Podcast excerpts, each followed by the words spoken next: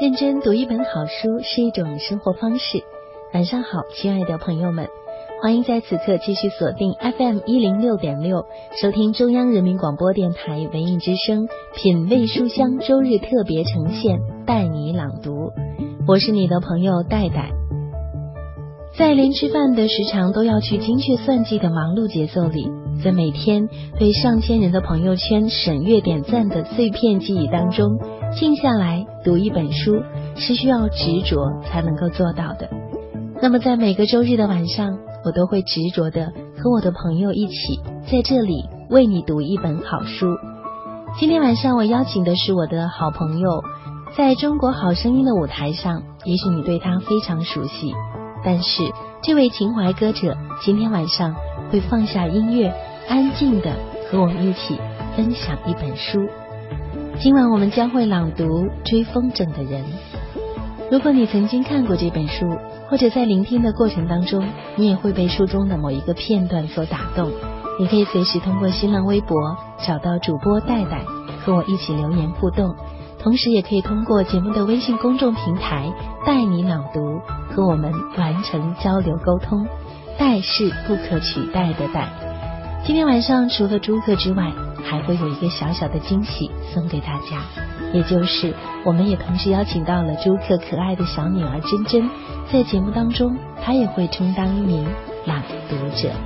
我们开启今晚的朗读之旅吧。想念及那些如风的往事，冷暖自知。也许谁的生命里都有一只想要挽回的风筝。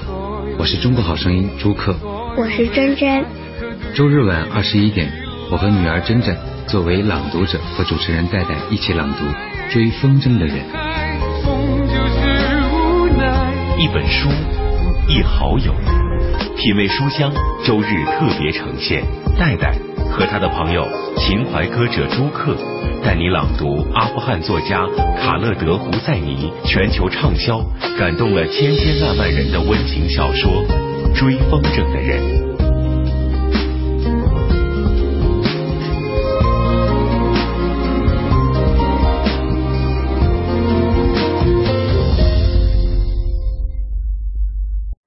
大家好，我是今晚的朗读者歌手朱克，很高兴今天能与大家一起分享《追风筝的人》这本书。每当我阅读这本书的时候，就如同于一个春日煦煦的午后，做了一场恬淡而又宜人的梦。我认为书中的风筝是有象征性的，它既可以是亲情、友情、爱情，也可以是正直、善良、诚实。我相信每一个人的心中也都有一个风筝，它牵引着你，指引着你。大家好，我是珍珍。我的整个童年似乎就是和哈桑一起度过的某个懒洋洋的悠长夏日。我们在爸爸院子里那些交错的树木中彼此追逐，玩捉迷藏，玩警察与强盗，玩牛仔和印第安人，折磨昆虫。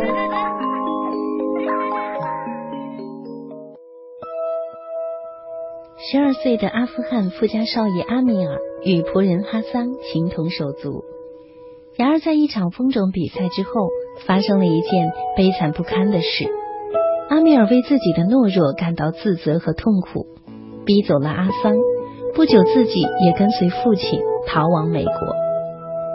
成年后的阿米尔始终无法原谅自己当年对哈桑的背叛。为了赎罪，阿米尔再度踏上了魁违二十多年的故乡，希望能够为不幸的好友尽最后一点心力，却发现一个惊天谎言。儿时的噩梦再度重演，阿米尔该如何抉择？故事如此残忍而又美丽，作者以温暖细腻的笔法勾勒人性的本质与救赎，读来令人荡气回肠。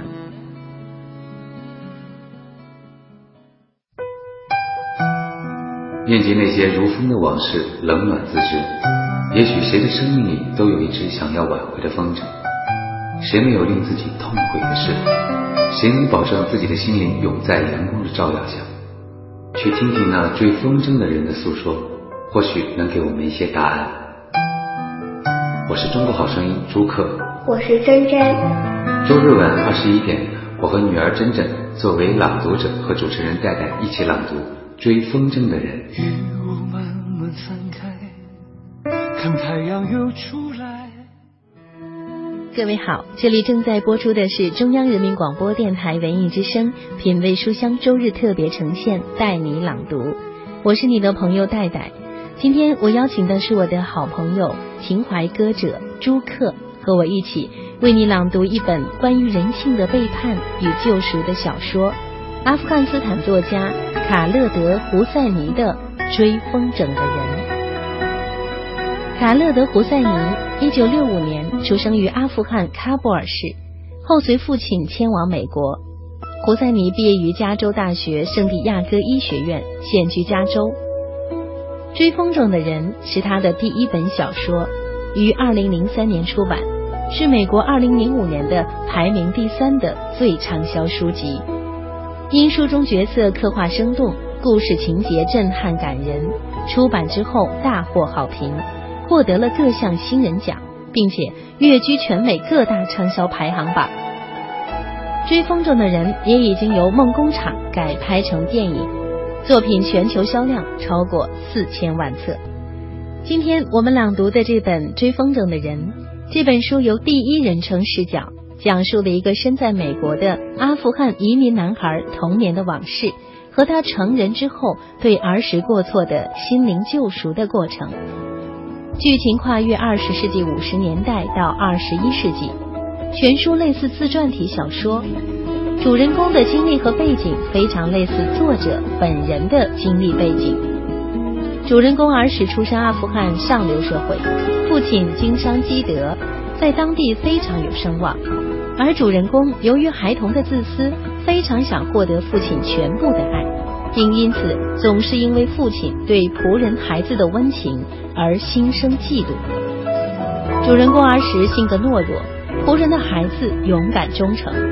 心态失衡的主人公后来用不光彩的手段陷害了仆人一家，导致仆人一家流落异乡。后来阿富汗爆发战争，主人公一家被迫出走美国。后来父亲的合伙人熟知内情，在临过世前鼓励主人公回阿富汗寻找当年的仆人孩子，并通过自己的努力去平复自己多年的负罪感。已经是事业有成的主人公鼓起勇气，第一次像男子汉般的回到了故乡，在满目苍夷和被塔利班统治的残酷现实中找到了老朋友，在得知惊人秘密后，他赎罪般的努力，最终令人感动的完成了一个男人的成长。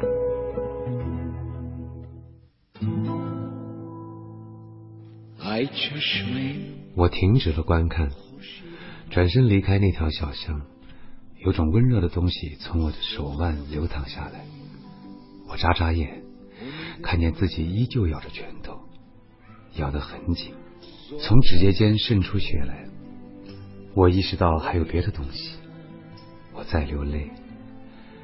就从刚才那个屋角传来阿塞夫仓促而有节奏的声音。我仍有最后的机会可以做决定，一个决定我将成为何等人物的最后机会。我可以冲进小巷，为阿桑挺身而出，就像他过去无数次的为我挺身而出那样，接受一切可能发生在我身上的后果。或者我可以跑开，结果我跑开了，我逃跑。因为我是懦夫，我害怕阿塞夫，害怕他折磨我，我害怕受到伤害。我转身离开小巷，离开哈桑的时候，心里这样对自己说。我试图让自己这么认为。说真的，我宁愿相信自己是出于软弱，因为另外的答案，我逃跑的真正原因是觉得阿塞夫说的对。这个世界上没有什么是免费的。为了赢回爸爸，也许哈桑只是必须付出的代价，是我必须宰割的羔羊。这是个公平的代价吗？我还来不及抑制，答案就从我的意识中冒出来：他只是一个哈扎拉人，不是吗？我沿着来路跑回去，回到那个空无一人的市场。我跌撞上一家小店铺，斜倚着那紧闭的推门。我站在那儿，气喘吁吁，汗水直流，希望事情并没有变成这个样子。约莫隔了十五分钟，我听到人声，还有脚步声。我躲在那家小店，看着阿塞夫和那两个人走过，笑声飘过空荡荡的过道。我强迫自己再等十分钟，然后我走回到那条和冰封的小溪平行、满是车痕的小巷。我在昏暗的光芒中眯起眼睛，看见哈桑慢慢朝我走来。在河边一棵光秃秃的桦树下，我和他相遇。他手里拿着那只蓝风筝，那是我第一眼看到的东西。时至今日，我无法扯谎说自己当时没有查看风筝是否有什么裂痕。他的长袍前方沾满泥土，衬衣领子下面开裂。他站着。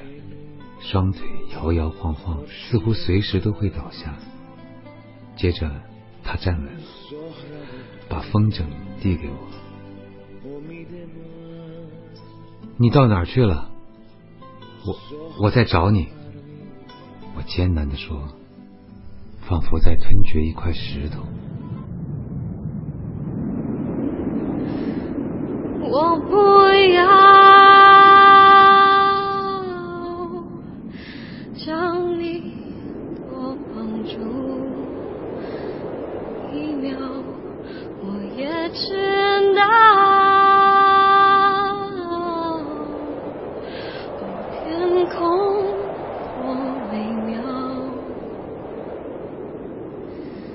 请你我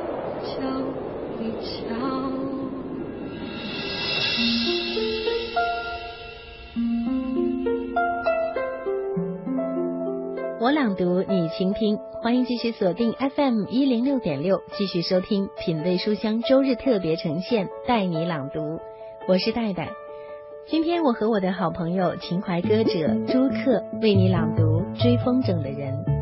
刚才我们听到的是由朱克朗读的书中片段，《追风筝的人》故事发生在阿富汗，从童年开始讲起。十二岁的阿富汗富家少爷阿米尔与仆人哈桑情同手足，然而在一场比赛之后，他们两人得了冠军。哈桑为给阿米尔找回落下的风筝，受到了一个经常辱骂他父亲的孩子阿瑟夫的侮辱，这些都被阿米尔看在眼中，但是他没有勇气出面救哈桑。阿米尔的心里发生了变化。他为自己的懦弱感到自责、愧疚和痛苦。他不再跟哈桑要好，后来还想办法诬陷哈桑偷了自己的手表与钱。虽然阿米尔的父亲原谅了哈桑，但是哈桑的父亲阿里还是带着哈桑离开了。随后，苏军侵略阿富汗，阿米尔的父亲带着阿米尔逃到了美国。并将家里的房子托付一个朋友和生意的合伙人拉辛汉看护。成年后的阿米尔从病重的拉辛汉嘴里得知一个惊天谎言：哈桑其实不是管家的亲生儿子，哈桑是自己的父亲和管家老婆所生。也就是说，他儿时的伙伴其实是自己的兄弟。被他从叙孤院买回到阿瑟夫手中的哈桑的儿子，其实是自己的亲侄子。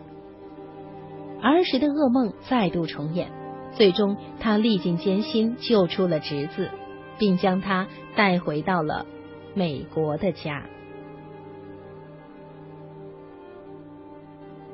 哈桑伸手用衣袖擦擦脸，抹去眼泪和鼻涕。我等待着他开口。但我们只是静静的站在那儿，在消失的天空中。我很感谢夜幕降临，遮住了哈桑的脸，也掩盖了我的脸庞。我很高兴，我不用看着他的眼睛。他知道我知道吗？如果他知道，我能从他的眼里看到什么呢？埋怨、耻辱，或者愿真主制止。我最怕看到的，真诚的奉献。所有的这些里，那是我最不愿看到的。他开始说些什么，但他有些哽咽。他闭上嘴巴，张开，又闭上，往后退了一步，擦擦他的脸。就在当时，我几乎就要和哈桑谈论起在小巷里头发生的事情来。我原以为他会痛哭流涕。但谢天谢地，他没有，而我假装没有听到他喉咙里的哽咽，就像我假装没有看到他裤子后面深色的污渍一样，也假装没有看到从他双腿之间滴下的血滴。他们滴下来，将雪地染成黑色。老爷会担心的，他就这么说了一句。他转过头，蹒跚着走开。事情就如同我想象的那样。我打开门，走进那烟雾缭绕的书房。爸爸和拉辛汉在喝茶，听着收音机里传出的噼里啪啦的新闻。他们转过头，接着爸爸嘴角亮起一丝笑容。他张开双手，我把脸埋在他温暖的胸膛上。哭了起来，爸爸紧抱着我，不断的抚摸着我的后背，在他的怀里，我忘了自己的所作所为，那感觉真好。想找一个地方，远远逃开，心别宁静海，忘了所有眼泪，所有悲哀和对你的依赖。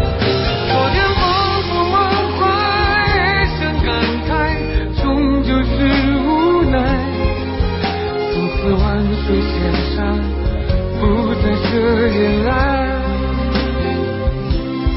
不再遮掩爱。当书中身为少爷的阿米尔和他的仆人哈桑情同手足的画面一出现，相信我们不禁都会感叹：少年时的友谊是那样的充满力量、干净而持久。每当阿米尔被人欺负的时候，哈桑总是义无反顾的站出来保护。很多人说这是哈桑天生的奴性，其实这个观点，我相信你也不会太赞同，因为他们之间分明有一道友谊的光芒在闪耀。当阿米尔问哈桑为什么确定自己一定会知道被切断绳线的风筝掉落地的时候，哈桑肯定的对阿米尔说：“我就是知道。”然后反问：“我什么时候骗过你？”阿米尔小声地说：“我怎么知道你有没有骗过我？”哈桑发誓：“为了你，我宁可啃烂泥。”阿米尔进一步确定：“你真的会为我啃烂泥？”哈桑坚定地说：“我肯定。”然后又说：“但是你又怎么能忍心让我啃烂泥？”所以。我们心中所向往的，也就是我们每个人心中那个潮湿的童年印象，也可能就像哈桑和阿米尔一样，我们总是也会和最亲密的伙伴席地而坐，互相盟誓，发誓为对方甘愿上刀山下火海，就如同哈桑洋溢着笑脸对阿米尔说的那样：“为你千千万万遍。”然而，事实上却是这样的。他是主人，他是仆人，他是普什图，他是哈扎拉，他是逊尼派，他是什叶派。从他们出生的那一刻起，他们的命运就被这些他们所不能理解的标签所分隔开来。尽管他们是亲密无间的朋友，尽管他们事实上拥有同一位父亲，无论是平凡的阿米尔和哈桑，还是高高在上的查希尔国王或者卡尔扎伊，都不得不接受社会为他们预定的座位。阿米尔不再是阿米尔，哈桑也不再是哈桑，他们必须戴上社会分给他们的面具。社会让他们变成了各自的模样。阿米尔亲手切断了连接他和哈桑之间的风筝，从此，阿米尔开始了他漫长的救赎。哈桑总是说：“为你千千万万遍。”而生性懦弱的阿米尔却选择沉默冷酷的逃避。这样的悲剧性结果，并不单单是个性差异所造成的，在这些年少无知的孩子的潜意识里，早已经被灌输了相应于自身社会地位的应该与不应该。一个哈扎拉仆人理应为主人尽忠，而高贵的普什图少爷不值得为一个卑贱的哈扎拉仆人冒任何风险。于是，当阿米尔在看到哈桑被大一些的孩子欺负甚至猥亵的时候，他选择沉默和逃避。与此同时，哈桑却为了阿米尔的风筝，坚定不动摇的和对手较量。对手残忍的揭示阿米尔和哈桑之间的主仆关系。哈桑大声的反驳说，两个人是朋友。躲在角落里不敢出现的阿米尔听到这句话。不但没有一点激励，也没有丝毫感动。他心底里的懦弱终于将他的灵魂吞噬，于是悲剧发生。大家好，我是朗读者朱克。这本《追风筝的人》中出现的最多的一句话就是“为你千千万万遍”。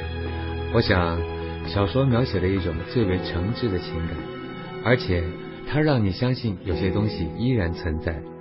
在这个没有人相信承诺的年代，让人再次看到承诺背后那些美丽复杂的情感。这是一本好看的书，它让你重新思考。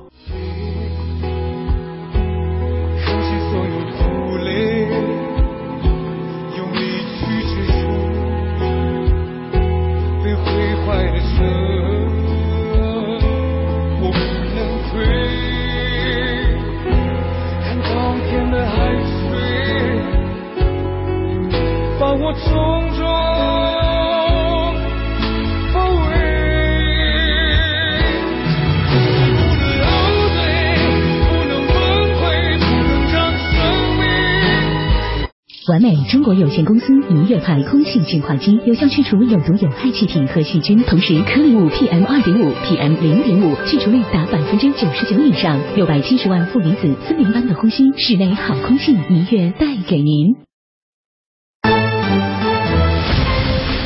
文艺之声，FM 一零六点六，交通路况。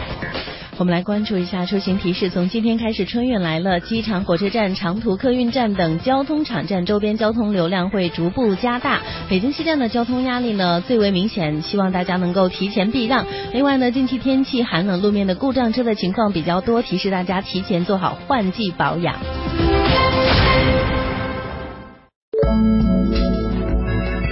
文艺之声，FM 一零六点六，天气预报。来关注天气预报，北京今天夜间晴，北风二三级见四级，最低气温零下十一摄氏度。明天白天晴见多云，北转南风二三级，最高气温三摄氏度，持续低温黄色预警当中。明天上班时还是零下八度左右，请大家注意防寒保暖。未来三天天气以晴为主。人保直销车险邀您一同进入海洋的快乐生活。灯火璀璨的北京夜晚，还在路上行车的您要多注意安全。人保直销车险温馨提示您：路上行车多留心，切莫心急催前车。好友车内勿闲聊，避免嬉笑和打闹。雪天道路易打滑，慢踩油门，缓刹车。这些提示牢记心，人保伴您安全行。人保直销车险四零零一二三四五六七四零零一二三四五六七。海洋的快乐生活。这今天早上呢，我就看着镜子里边的自己，我就毅然决然的对我老妈说：“我说妈，妈妈，我准备绝食减肥。”当时我妈特别紧张啊，说不许绝食伤害身体啊。当时我顿时我这心里边朋友们就暖烘烘的、热乎乎的、美滋滋的。但是我这嘴上我还在说：“我说哦，好的妈，我会注意的。”然后我妈依旧摇头说：“不行不行，你现在呀胖点儿，别人只是认为你是吃的多，万一你绝食还胖，这不是怪父母遗传吗？不行，你多吃点儿。”想要更多香料，敬请关注每晚五点海洋小爱为您带来的海洋现场秀。海洋的快乐生活由人保直销车险独家冠名播出。电话投保就选人保。四零零一二三四五六七。一张褶皱的票根，一个泛黄的信封，每一个字符都是你往事的回忆。一卷墨香，一页书册，字里行间都是对你的召唤。对你的召唤，召唤你在故事中遇见最真实的自己。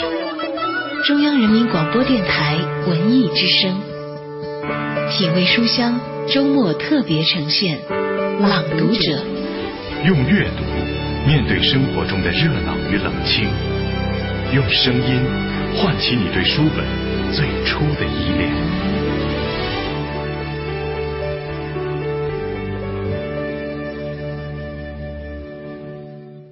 欢迎各位继续在周日的晚上和我们一起安安静静的读一本好书。这里是品味书香周日特别版。带你朗读，我是戴戴，也欢迎继续停留在 FM 一零六点六中央人民广播电台文艺之声。今晚上戴戴邀请的是我的好朋友情怀歌者朱克，放下歌手的身份，做一名纯粹的朗读者。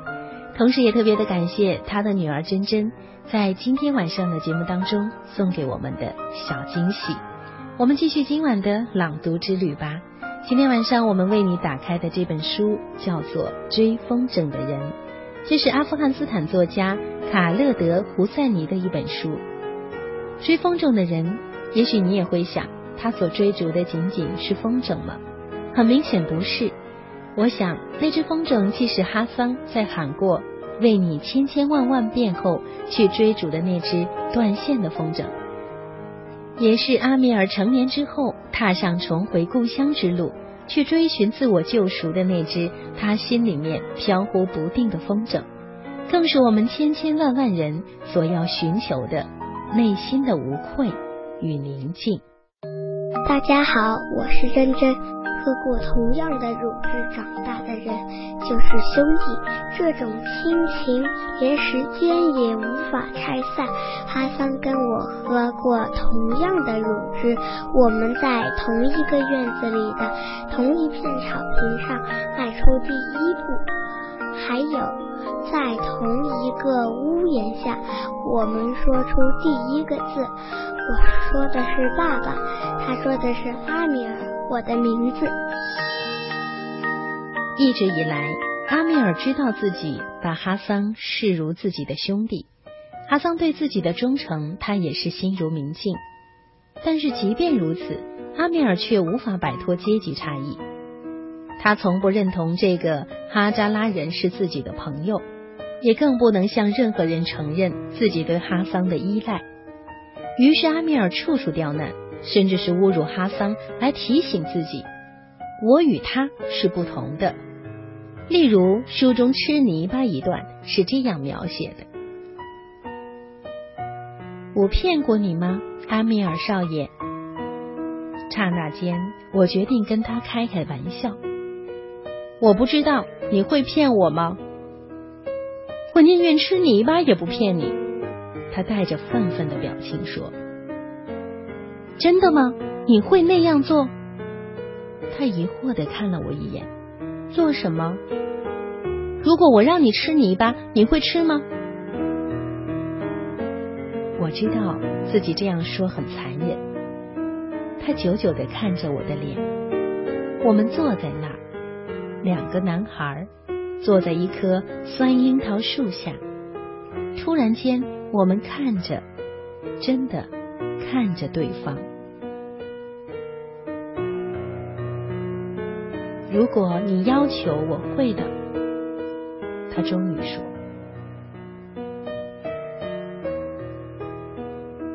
再有就是阿米尔掌握了哈桑没有的能力，读书识字，于是他利用这一点欺骗嘲笑哈桑，但是哈桑却阴差阳错的引领他走上了文学之路。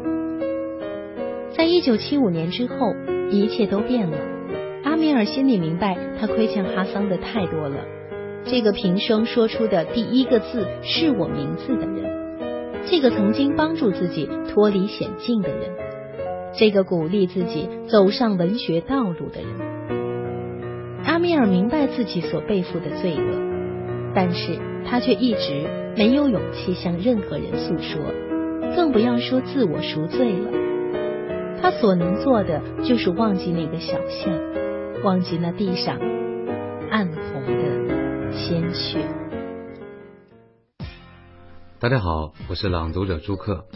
今晚我和我的好朋友戴戴一起带你朗读《追风筝的人》。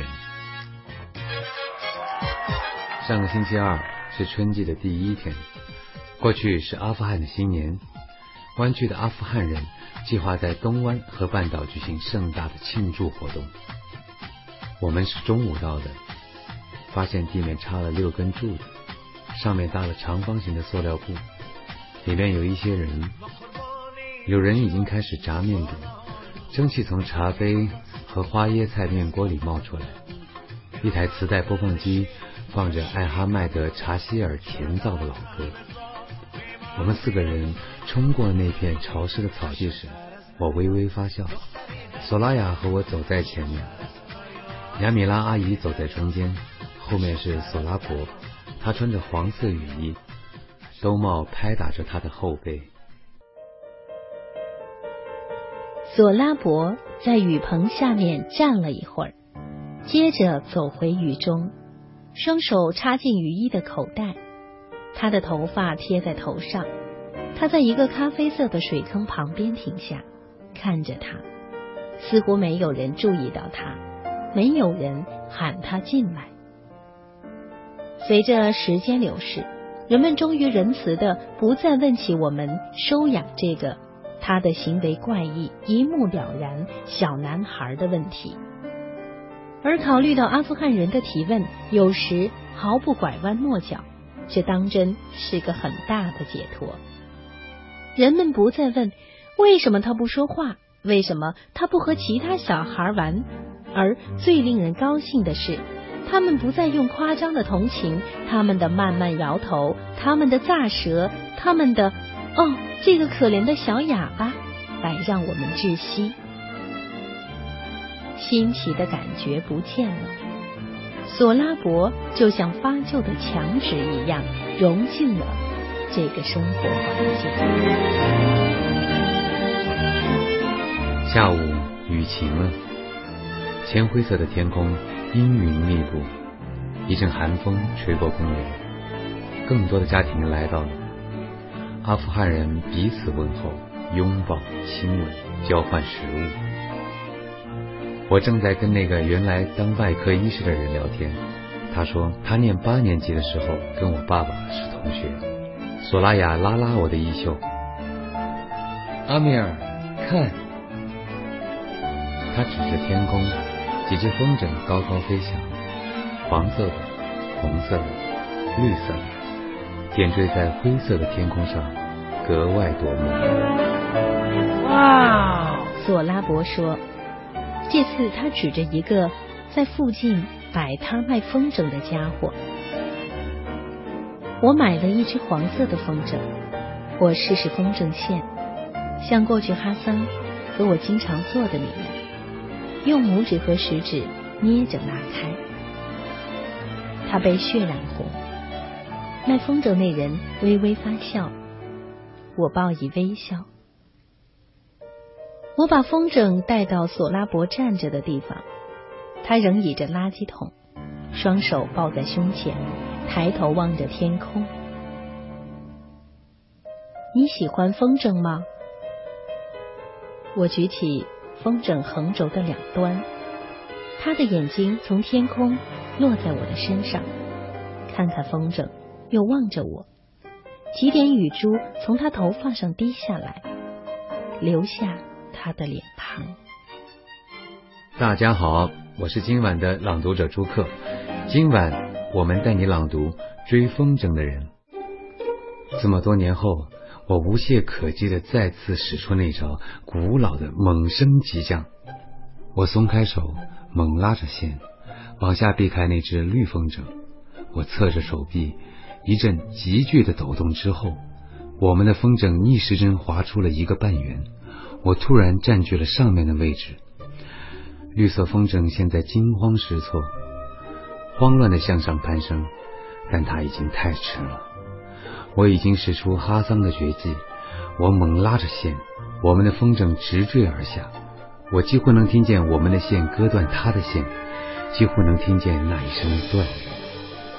然后就那样，绿风筝失去控制，摇摇晃晃的摔下来。我们身后的人们欢呼叫好。爆发出阵阵口哨声和掌声，我喘着气。上一次感到那么激动，是在一九七五年的那个冬日。就在我刚刚割断最后一只风筝之后，当时我看见爸爸在我们的屋顶上鼓着掌，容光焕发。我俯视着索拉伯，他嘴角一边微微翘起，微笑，斜斜的，几乎看不见，但就在那。在我们后面，孩子们在飞奔，追风筝的人不断尖叫，乱成一团，追逐那只在树顶高高之上飘摇的断线风筝。我眨眼，微笑不见了，但它在那儿出现了，我看见了。为了温暖孩子孤寂的心，他和孩子一起放风筝。当内心涌出哈桑曾说过的“为你千千万万遍”，并捕捉到孩子唇边的一抹微笑时，他才真正得到了救赎。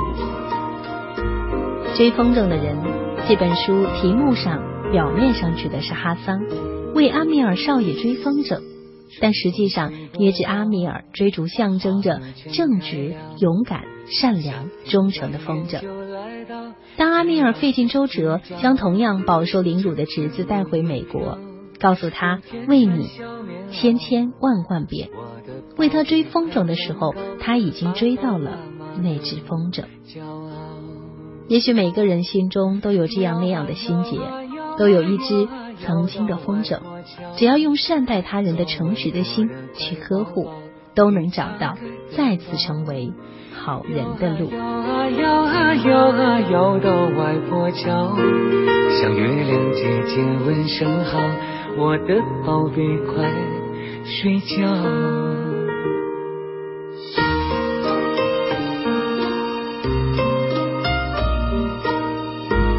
宝贝，下一段跟爸爸一起唱，好不好？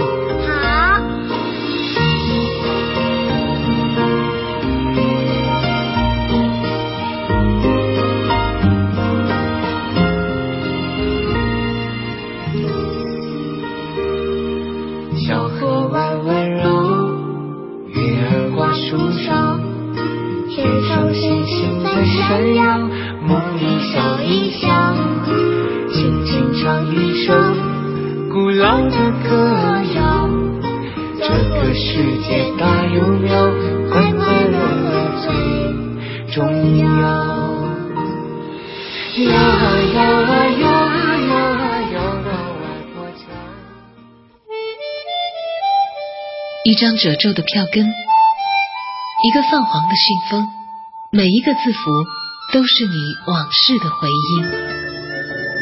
一卷墨香，一页书册，字里行间都是对你的召唤，对你的召唤，召唤你在故事中遇见最真实的自己。中央人民广播电台文艺之声，品味书香。周末特别呈现《朗读者》，用阅读面对生活中的热闹与冷清，用声音唤起你对书本最初的依恋。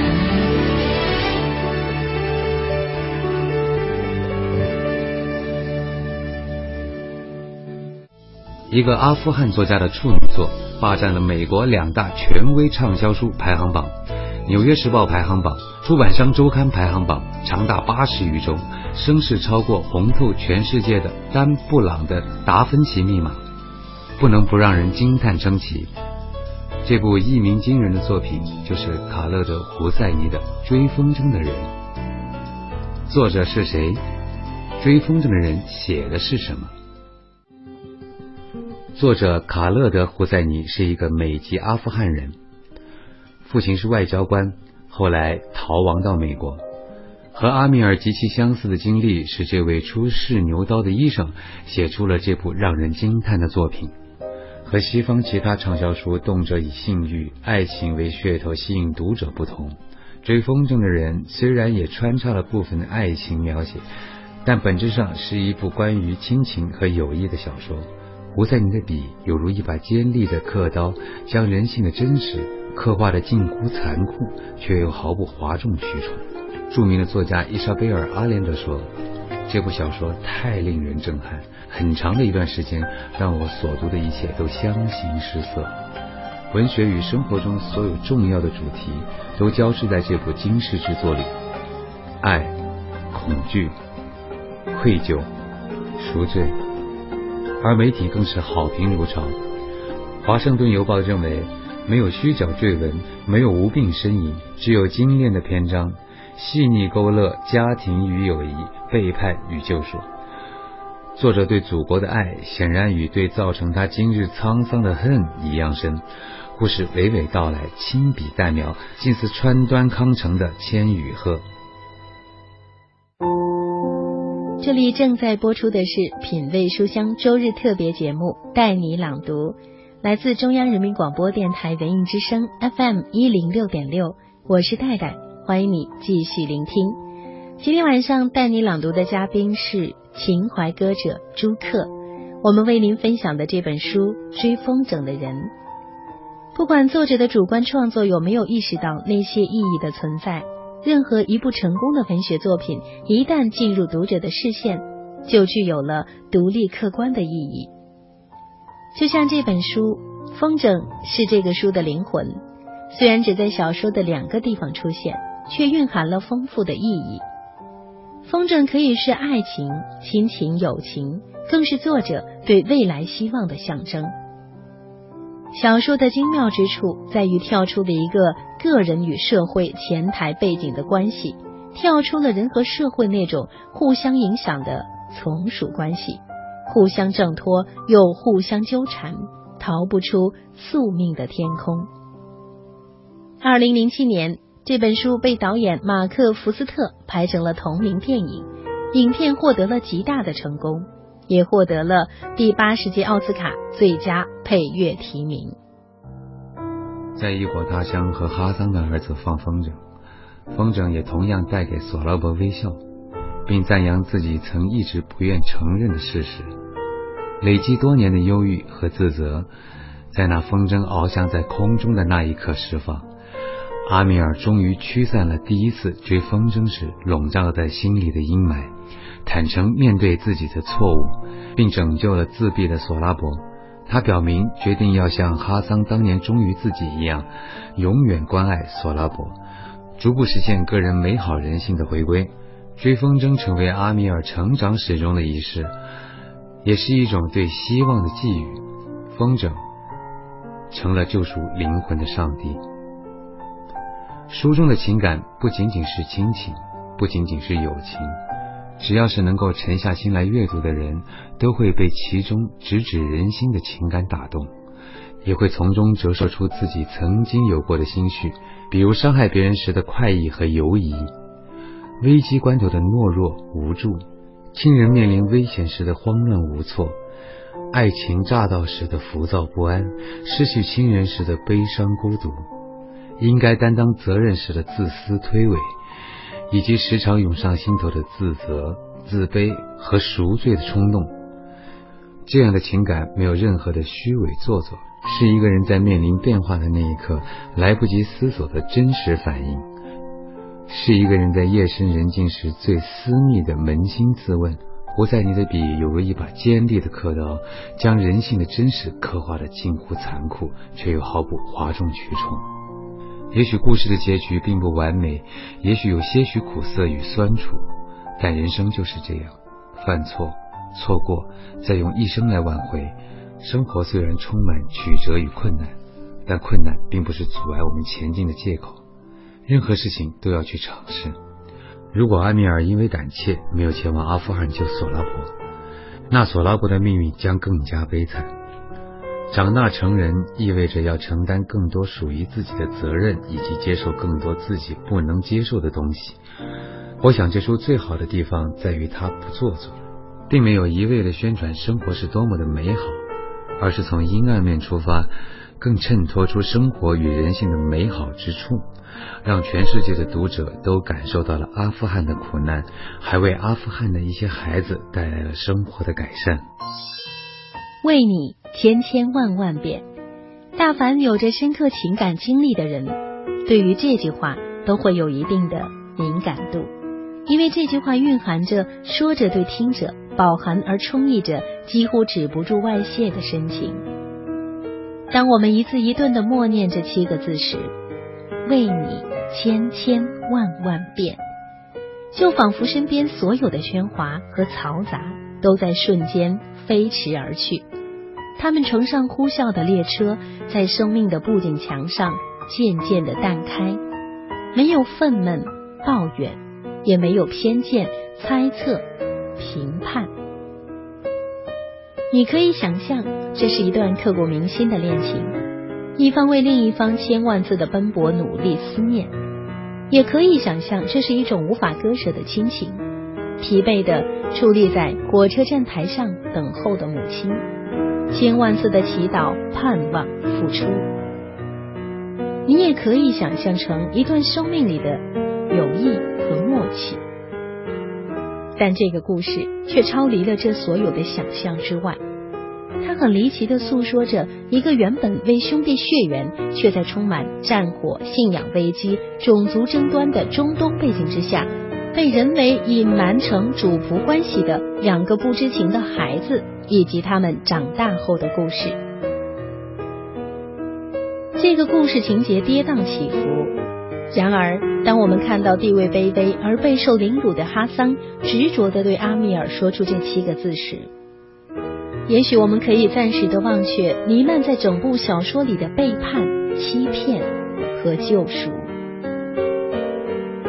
为你，只为你，千千万万遍，哪怕千千万万遍。